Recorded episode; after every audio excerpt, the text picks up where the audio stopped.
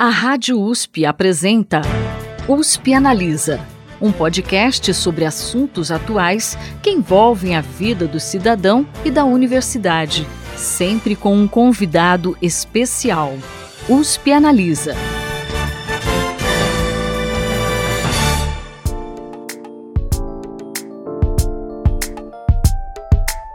Olá, tudo bem? Eu sou a Thaís Cardoso, jornalista do Instituto de Estudos Avançados Polo Ribeirão Preto da USP, e te trago agora um bônus da entrevista com o professor Mozar Neves Ramos, titular da Cátedra Sérgio Henrique Ferreira, sobre políticas públicas educacionais baseadas em evidências. Nesse trecho, ele explica o que são essas políticas e também analisa as que estão em vigor no Brasil. Ouve só. Professor, a gente já falou muito de política pública educacional aqui, principalmente quando o assunto é a cátedra Sérgio Henrique Ferreira. Mas como se dá a formulação e a implementação de uma política pública educacional no Brasil, para o nosso pessoal de casa entender, porque é muito importante? Quem são os responsáveis por esse processo e de que forma a própria população pode participar dele?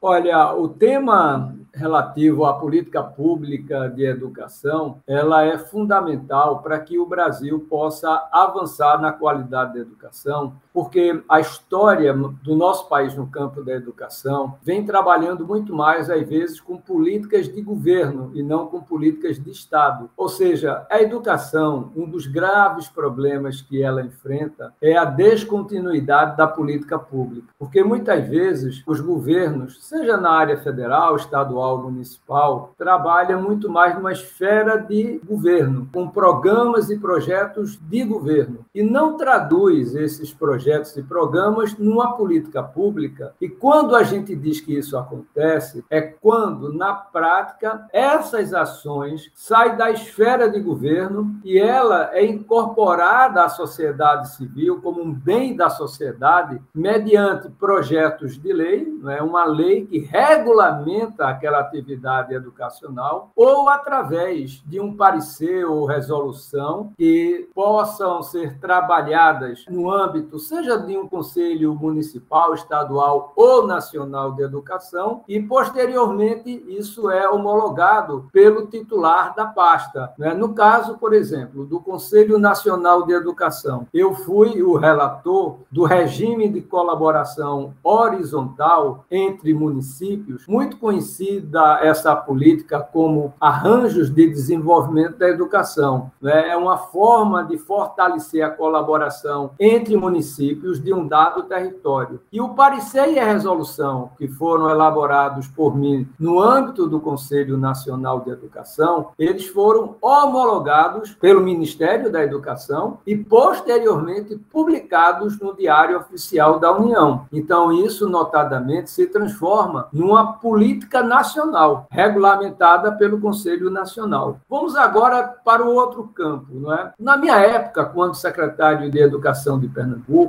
nós iniciamos em 2004 o um modelo das escolas de ensino médio de tempo integral. Era um modelo novo em parceria com o terceiro setor, com empresas, com a sociedade civil organizada, como estabelece o artigo 205 da Constituição, que as políticas devem ser trabalhadas em colaboração com a sociedade civil. Todo esse processo das escolas de tempo integral, ele foi iniciado através de decretos, através de normas governamentais. Posteriormente, essas normas e esses decretos foram todos acoplados num projeto de lei encaminhado à Assembleia Legislativa do Estado de Pernambuco, que se transformou, portanto, em lei o modelo de escola de tempo integral de ensino médio. Então, passa a ser uma política pública, porque ela passou pela Assembleia, pela Câmara de Deputados Estaduais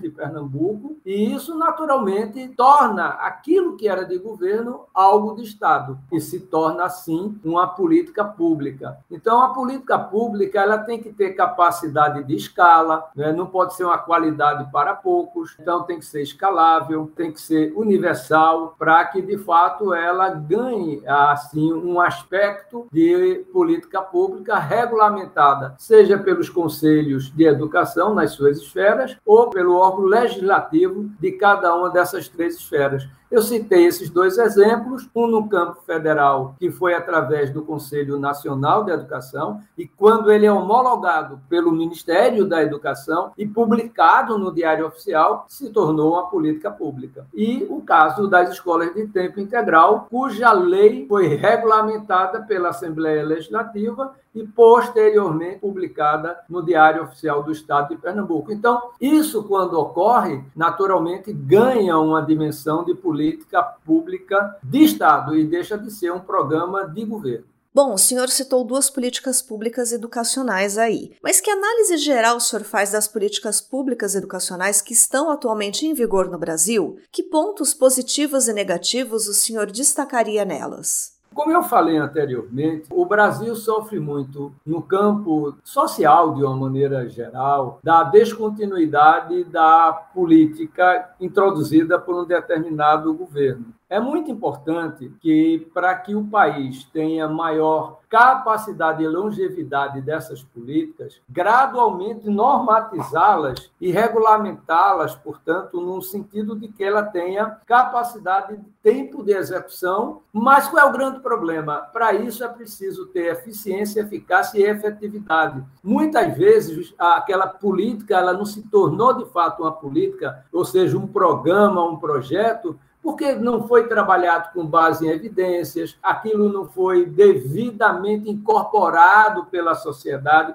O que é que eu, quando eu digo incorporado? Veja, o programa de alfabetização na idade certa, que é um grande exemplo de política pública do estado do Ceará. Quem quer que seja governador do Ceará a partir de 2023, duvida que ele acabe com o PAIC, o PAIC, não é como alguns chamam também, porque já se tornou uma política de Estado. Então, não há descontinuidade. Existem, sim, aperfeiçoamentos, é, adequações, porque a própria legislação, como todo, o ecossistema vai mudando. Mas não o programa, não a estratégia de alfabetizar a criança na idade certa no estado do Ceará. Isso é uma política do estado do Ceará, não é uma política do governo daquele momento ou daquele período. É a mesma coisa das escolas de tempo integral de Pernambuco, que eu falei há pouco. Quem quer que seja governador ou governadora de Pernambuco a partir de 2000, 2023, duvida que acabe, porque já é algo que está incorporado na sociedade.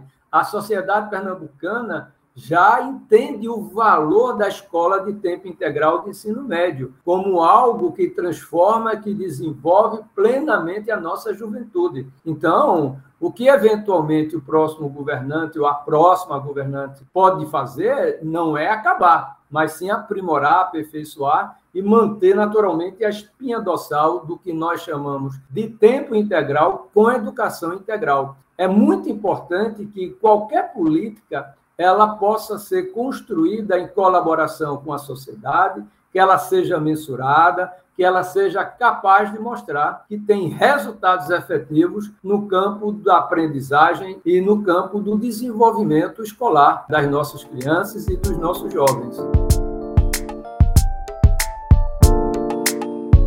É, a gente espera que os próximos governantes deem continuidade às políticas existentes e também utilizem o apoio de evidências para implementar outras. Bom, o USP Analisa está terminando aqui, mas se você quiser saber mais sobre esse tema que a gente abordou, a entrevista completa com o professor Mozart está disponível no Spotify, na Apple Podcasts, no Google Podcasts, no Deezer, na Amazon Music e também no canal do Instituto de Estudos Avançados Polo Ribeirão Preto da USP no YouTube. Daqui a 15 dias eu volto com mais um assunto bem interessante para a gente discutir aqui. Não vai perder, hein? Até lá! Você ouviu USP Analisa, um podcast da Rádio USP Ribeirão em parceria com o IEA, Instituto de Estudos Avançados, Polo Ribeirão Preto.